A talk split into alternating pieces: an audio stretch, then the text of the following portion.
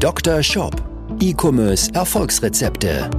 Dr. Sebastian Decker ist das Gesicht von Evolve Digital und Trainer der Google Zukunftswerkstatt. Mit seinem Podcast bietet er Online-Shop-Betreibern und ihren Mitarbeitern direkt umsetzbare Lösungen in den Bereichen Conversion-Optimierung sowie der Vermarktung über Google Ads und SEO. Zu Risiken und Nebenwirkungen fragen Sie Ihren Arzt oder Dr. Decker. Drei SEO-Fehler für Online-Shops. Ich werde jetzt mal hier in diesem Video ein bisschen Real Talk machen, denn immer wieder sehe ich, dass viel Geld in SEO investiert wird oder viel Zeit investiert, was für mich gleichermaßen Geld ist. Es wird mit einer SEO-Agentur zusammengearbeitet und dann wird gesagt, ja, aber SEO ist ja langfristig und bis man da Resultate sieht, das dauert, das dauert, das dauert. Aber in Wirklichkeit ist man eigentlich auf einem völlig falschen Weg, läuft die ganze Zeit in die völlig falsche Richtung und deswegen kann ich noch so lange warten, es wird einfach die ganze Zeit Geld verbrannt. Und um dich da jetzt zu schützen, möchte ich jetzt mal hier über drei wesentliche SEO-Fehler sprechen, mit denen du eigentlich nur deine Zeit oder dein Geld entsprechend verbrennst.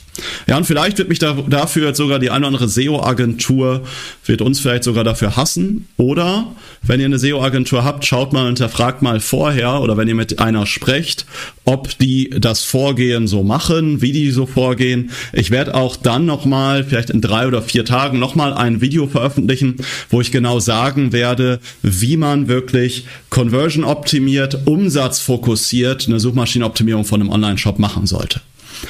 Ich selber bin ja als Trainer für die Google Zukunftswerkstatt tätig, habe dort jetzt mehr als 250 Trainings auch für Google in den Hallen von Google in Hamburg, München, Berlin und Co. gegeben für verschiedenste Firmen, DAX-Konzerne und Co. Und äh, wir selber unterstützen ja als Evolve Digital mehr als 140 Online-Shops und ich glaube, deswegen darf ich hier zu dem Thema was sagen. Ich fange mal mit Punkt Nummer eins an, der schon völlig konträr ist zu dem, was viele Leute sagen. Nämlich, du baust irgendwie einen Blog auf. Du baust ein Magazin, Blog, einen Ratgeber, Rezepte auf oder was auch immer, je nachdem, was du verkaufst. Ist einfach absolut der falsche Fokus. Warum machen das viele? Weil es einfacher ist, für irgendwelche komplett informativen Themen zu ranken, als mit welchen, die transaktional sind. Ja, nimm mal ein Beispiel, ich nehme mal gerne so ein Olivenöl-Beispiel. Angenommen, du verkaufst Olivenöl aus Kreta und du machst jetzt irgendwie ein Kochrezept für einen griechischen Salat, dann ist es damit leichter zu ranken als für griechisches Olivenöl oder ähnliches. Aber wer wird, wodurch wirst du mehr Kunden gewinnen? Nicht für, nicht mit den Leuten, die griechischen Salat suchen, sondern mit den Leuten, die nach etwas Transaktionalem suchen, nach einem Produkt, nach einer Lösung suchen. Deswegen solltest du dich nicht darauf fokussieren, einen Blog aufzubauen, denn die Conversion Rate pro Besucher, den du auf deinem Blog hast, wird Faktor 5 bis 10 schlechter sein. Bedeutet, wenn du in deinem Shop eine Conversion Rate von 5% hast, hast du, ich sag mal, in deinem Blog vielleicht eine Conversion Rate von 0,5%. Ja, wenn du in deinem Shop eine Conversion Rate hast von 2%, hast du in deinem Blog vielleicht eine Conversion Rate ja, von 0,2 oder 0,4%. Also super wenig und deswegen bringt dir meistens der Blog-Traffic nichts. Klar kann man sagen, ja, aber bei Remarketing-Maßnahmen holst du die Leute wieder zurück. Das ist doch so ein First Touchpoint und so weiter. Man kann das ja auch attribuieren und nachverfolgen über gewisse Customer Journey Tools und Co. Glaubt mir einfach, es ist einfach die falsche Content Priorisierung. Du kannst ja mal einmal Folgendes tun. Ja, wenn du mal in dein Analytics reingehst. Ja, du gehst in den Reiter Channels, alle Zugriffe, gehst dann in den Organic Search Bereich, klickst hier Landing Pages an.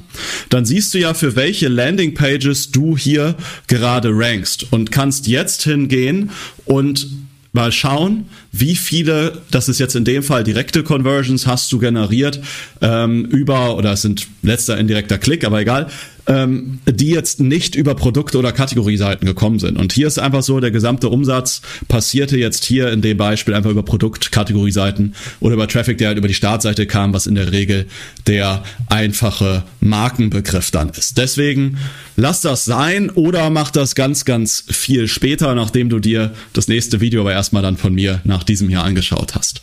Punkt Nummer zwei, ja, es ähm, viele sagen mal, ja, ich habe SEO gemacht, das habe ich gemacht. Ich habe irgendwie Meta-Title-Tags äh, gepflegt. Ich habe Canonical-Tags hinterlegt hinter meine Kategorieseiten, Filterseiten und Co.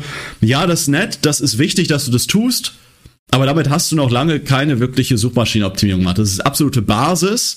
Das ist irgendwie so SEO auf Anfängerlevel. Das ist so wie wenn du bei einem Triathlon startest. Ich habe jahrelang Triathlon gemacht und ich habe halt ein Fahrrad dabei. Ja, das muss man einfach tun, aber halt um auf Platz eins bis fünf zu kommen, da brauchst du am Ende mehr.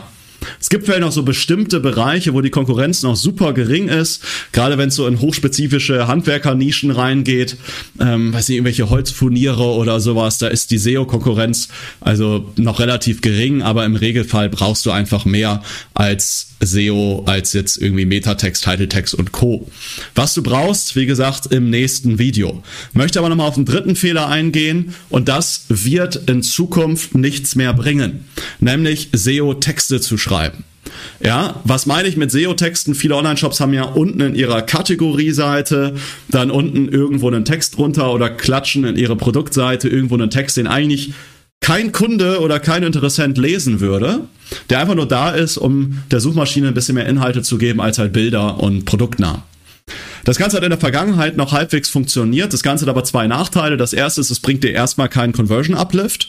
Das heißt, deine Conversion Rate wird nicht steigern, äh, sich nicht steigen. In der Vergangenheit hast du dadurch vielleicht noch mehr organische Besucher generiert. Aber jetzt wird es nicht mehr funktionieren. Google hat, das ist jetzt glaube ich drei Wochen her, in den USA ein erstes Google Update gelauncht, wodurch Google sagt, wir möchten nur sinnvolle, helfende Texte und Inhalte auf deiner Seite haben. Und wenn du halt keine Ahnung, verkaufst Wanderschuhe und du hast auf deiner Wanderschuh-Kategorie-Seite irgendeinen 0815 Artikel, der darüber handelt, was ein Wanderschuh ist und wo dich ein Wanderschuh von einem Laufschuh unterscheidet, dann bringt das einfach niemandem was. Sondern vielmehr solltest du mir einen Einkaufsguide geben, der mir hilft, den richtigen Wanderschuh zu finden. Nämlich, ob ich einen B-Schuh, einen C-Schuh, einen D-Schuh brauche, ob ich welche brauche, wo ich Steigeisen dranhängen kann oder was auch immer. Also wo entsprechend die ganzen Fragen der Kunden auch wirklich beantwortet werden. Und Google ist ja jetzt schon hervorragend da drin, zu verstehen, worum es in einem Text geht und was dein Nutzer haben möchte. Und Google hat jetzt gerade ein Update ausgerollt, wo Google sagt, wenn du einfach einen Text schreibst, der deinem Nutzer nicht wirklich hilft, dann hilft dir das auch am Ende nicht in deinem Ranking. Deswegen mach diese drei Fehler nicht. Bau also gerade im ersten Schritt jetzt nicht irgendwie ein Blog oder Magazin auf. Ich habe so oft schon gesehen, dass da Jahre verschwendet werden. SEO, so SEO-Sachen wie irgendwie Meta, Title, Text und Kurse, die absolute Basis, wenn du ernsthaft das Ganze betreiben willst. Und schreibe keine wirklichen SEO-Texte mehr, wo du irgendwo ähm, Keyword-optimiert rangehst, sondern überleg dir eher, was ist die Suchintention des Nutzers.